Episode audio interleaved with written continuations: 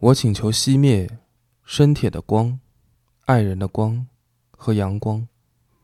我请求下雨。我请求在夜里死去。我请求在早上你碰见埋我的人。岁月的尘埃无边。秋天，我请求下一场雨，清洗我的骨头。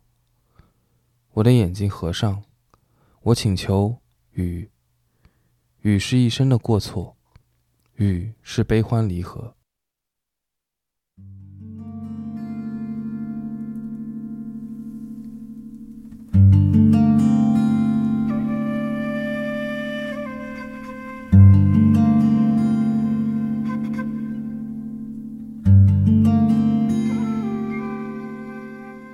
今天是二零二一年三月二十六日，三十二年前的今天。一个男人安静地躺在山海关冰冷的铁轨上，呼啸而来的列车带走了他年仅二十五岁的生命。今天，这个男人的名字在中国文学界无人不知，他叫海子。一九六四年三月二十四日，海子出生在安徽省怀宁县。十五岁时，他便以优异的成绩考入了北京大学法律系。一九八三年，北大毕业后，他被分配到中国政法大学校刊编辑部工作。次年，又调到哲学教研室教授美学。那年他才二十岁。一九八二年，还在北大学习的时候，他就创作了很多诗歌。他的作品先后获得过北京大学五四文学大奖赛特别奖、十月文学荣誉奖和人民文学奖等殊荣。他的文学创作生涯一直延续到生命的尽头。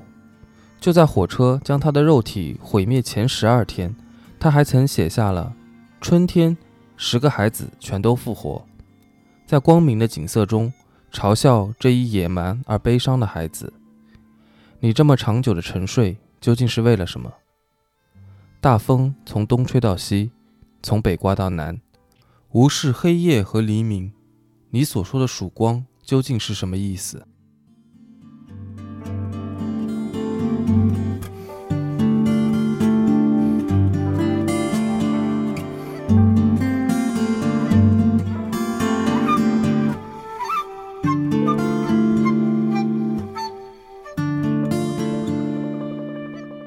没有人能说清孩子为什么选择用这种方式结束自己的生命。诗评家李振曾说：“孩子死后。”中国诗歌的先锋性不复存在，诗歌神性的年代结束，泛娱乐和诗歌娱乐化时代到来。关于孩子的死因，文学评论家、孩子的朋友、孩子作品的拥趸，他们各自都有不同的解读，有些让人信服，有些匪夷所思。综合一下，有以下几个观点：第一种，感情受挫。孩子生前的挚友诗人西川曾经认为。作为孩子自杀诸多可能的原因之一，孩子的爱情生活可能是最重要的。唐辽元在《孩子评传》中提到过，孩子生前先后爱过四个女人。他的初恋是一位呼和浩特的姑娘，是孩子曾经就职的中国政法大学政治系的学生。1985年到1987年，孩子与这位姑娘之间的初恋时光维持了短短的两年。据西川说，在孩子自杀之前不久，他与这位初恋女友又见过一面。那时，这位姑娘已经嫁作人妇，他对孩子的态度十分冷淡。当天晚上，孩子和同事喝了很多酒，酒醉之后，他还讲了许多当年和这个女孩的事。第二天酒醒后，孩子为自己讲了伤害那个女孩的话感到万分自责，无法原谅自己。孩子的第二段恋情仅仅维持了三个月，对象是个在昌平工作的女孩，因为名字中有个“佩”字，因此孩子的诗歌中出现过一个用字母 P 指代的姑娘，可能指的就是她。私下里，孩子一直称 P 为姐姐，而 P 则称孩子为傻弟弟。据说 P 的家乡在青海德令哈。一九八八年，孩子第二次进藏。火车经过德令哈时，他想到了 P，于是他写下了：“姐姐，今夜我在德令哈，夜色笼罩。姐姐，我今夜只有戈壁。草原尽头，我两手空空，悲痛时握不住一颗泪滴。姐姐，今夜我在德令哈，这是雨水中一座荒凉的城，除了那些路过的和居住的。德令哈，今夜，这是唯一的、最后的抒情，这是唯一的、最后的草原。我把石头还给石头，让胜利的胜利。今夜青稞只属于他自己，一切都在生长。今夜我只有美丽的戈壁，空空。姐姐，今夜我不关心人类，我只想你。第三位姑娘是四川达县人，大学毕业后在成都工作。一九八七年，孩子从北京回安庆老家，她先是绕道前往成都，又分别到了九寨沟、达县。万县，然后才乘船下三峡，回到了安庆。唐辽元在《孩子评传》中推测，孩子这样行程安排，除了拜访几位四川的诗人以外，也是为了与这位姑娘见面，而那也是孩子生前和这位姑娘见过的唯一一面。孩子迷恋的最后一位女性，年纪比他大很多，是一位因为写西藏而出名的女作家。也有不少人认为，孩子在德令哈写下的那首《姐姐，今夜我不关心人类，我只想你》，是以这位女作家为创作原型的。据孩子的朋友、评论家唐小杜回忆，一九八八年八月初，他去西藏参加诗会，在拉萨遇到了孩子，孩子结识了正在组织诗歌节的一个女诗人。第一天见面，孩子就向这个已经成家的女诗人表达了爱意。女诗人当他是个小孩，并不当真，只是向朋友们抱怨了一下。几天后的一个深夜，孩子到女诗人家喝酒，然后要求留下，被女诗人撵走。余徐刚在《孩子传》中对这位西藏女作家有过详细的描述。据他说，女作家名为珊珊，比孩子大十岁左右，当时在西藏文学做编辑，离异后独居于文联家属院的一套住房里。在此之前，孩子与珊珊同时在洛伊河编辑的十月杂志上发表过诗歌，因此通过几封信，来到拉萨的第二天，孩子便找到了珊珊，并对珊珊一见钟情，但遭到了果断的拒绝。无论坊间对孩子的恋情有多少传闻，可以肯定的是一个结论：孩子的四段恋爱都以失败告终。作为一个极度感性的诗人。多次失恋对他造成了打击，应该不小。而西川认为，这可能就是导致孩子自杀的导火索。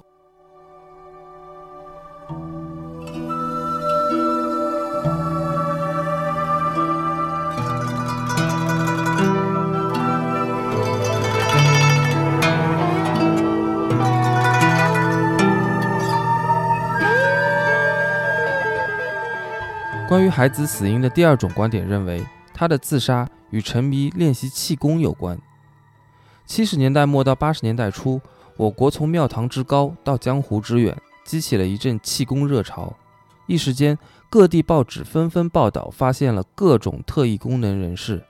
全国各地的气功大师一夜之间如雨后春笋一样冒了出来，用耳朵识字、发功治病、隔空取物、徒手拦截原子弹。这场伪科学的闹剧在中国大地上肆虐成灾。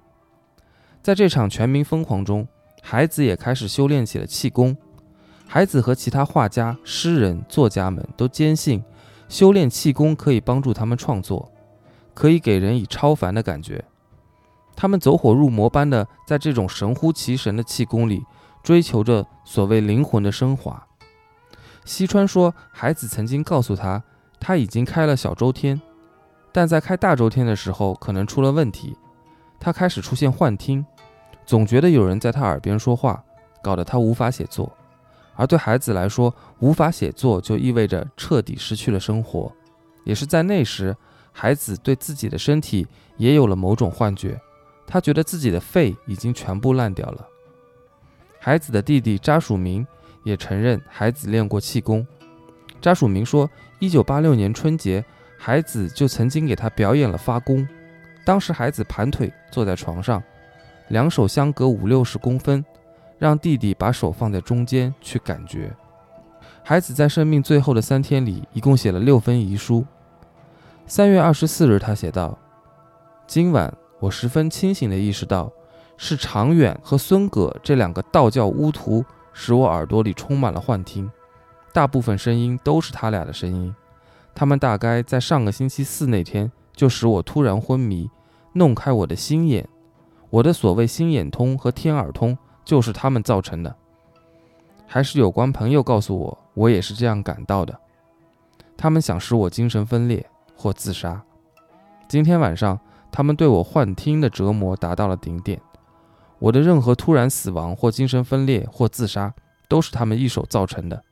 一定要追究这两个人的刑事责任。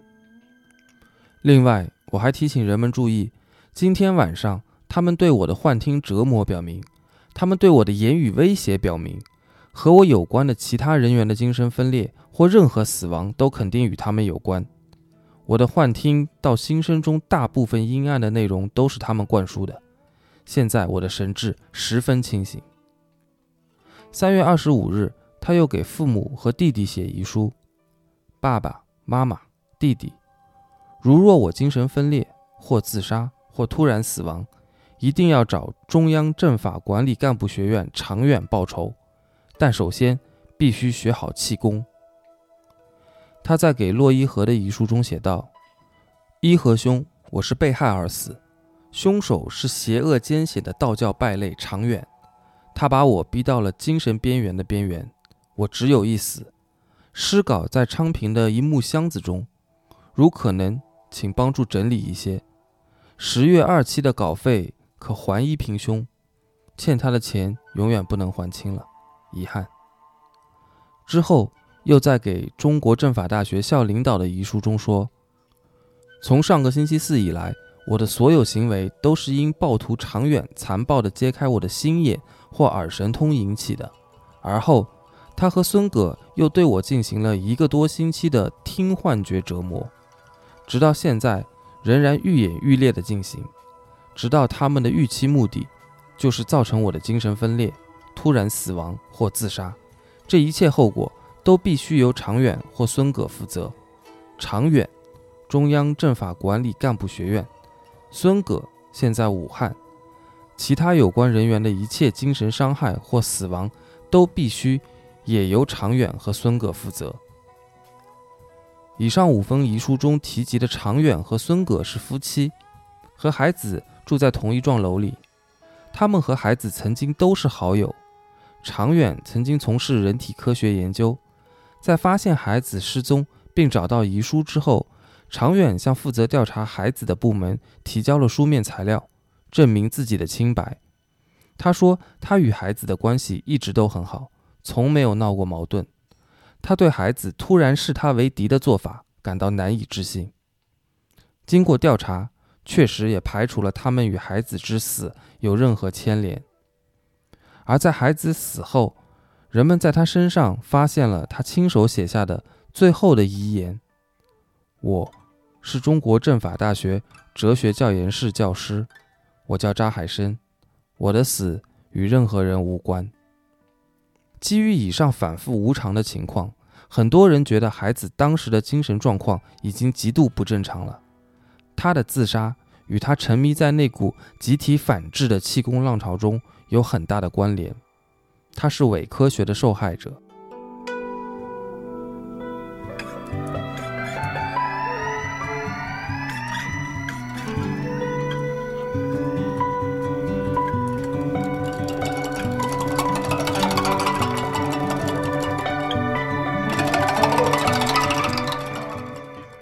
第三种观点认为，孩子生性具有一种死亡情节。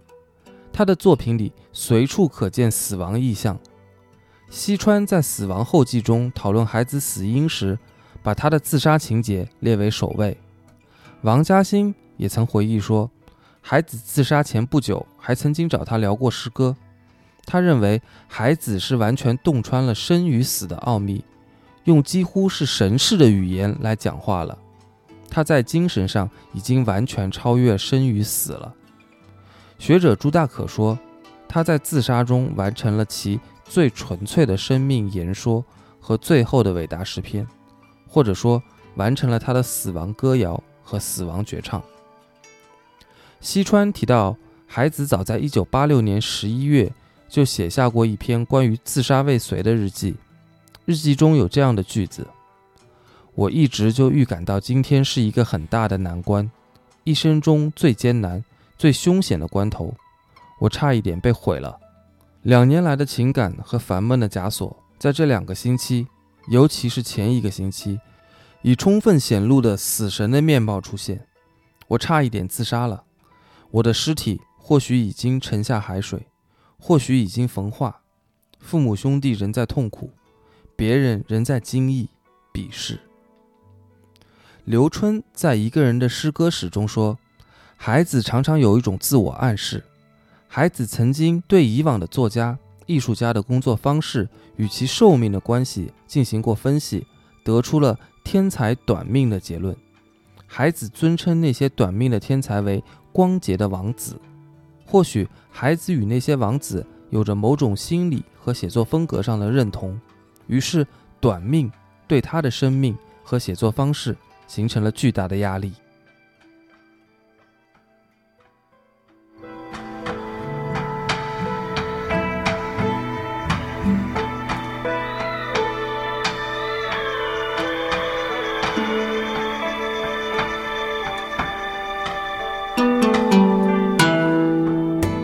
你来人间一趟，你要看看太阳。活在这珍贵的人间，太阳强烈，水波温柔。孩子的诗被后人一遍遍的传颂，谱成曲，唱成歌，刻骨铭心。五年前的今天，我录过一首用孩子的九月做歌词的歌，先后录了八个版本。上世纪九十年代，张惠生给这首歌谱曲，并且演唱。在他简陋的小平房，那个收留和资助过无数音乐人和画家的小平房里，弹唱这首歌的画面，成了他留在世上几乎唯一的视频资料。二零零一年，张惠生也结束了自己的生命，在中国民谣史上留下了又一个传奇。后来，周云鹏改编了这首歌，马头琴和吉他，以及这把苍老低沉的嗓音，再次把听者。带到了目击众神死亡的草原。这是孩子的九月，周云鹏的九月，张惠生的九月，也是我的九月。我是狗馒头乐队的吉他手 Bob，我们下期再见。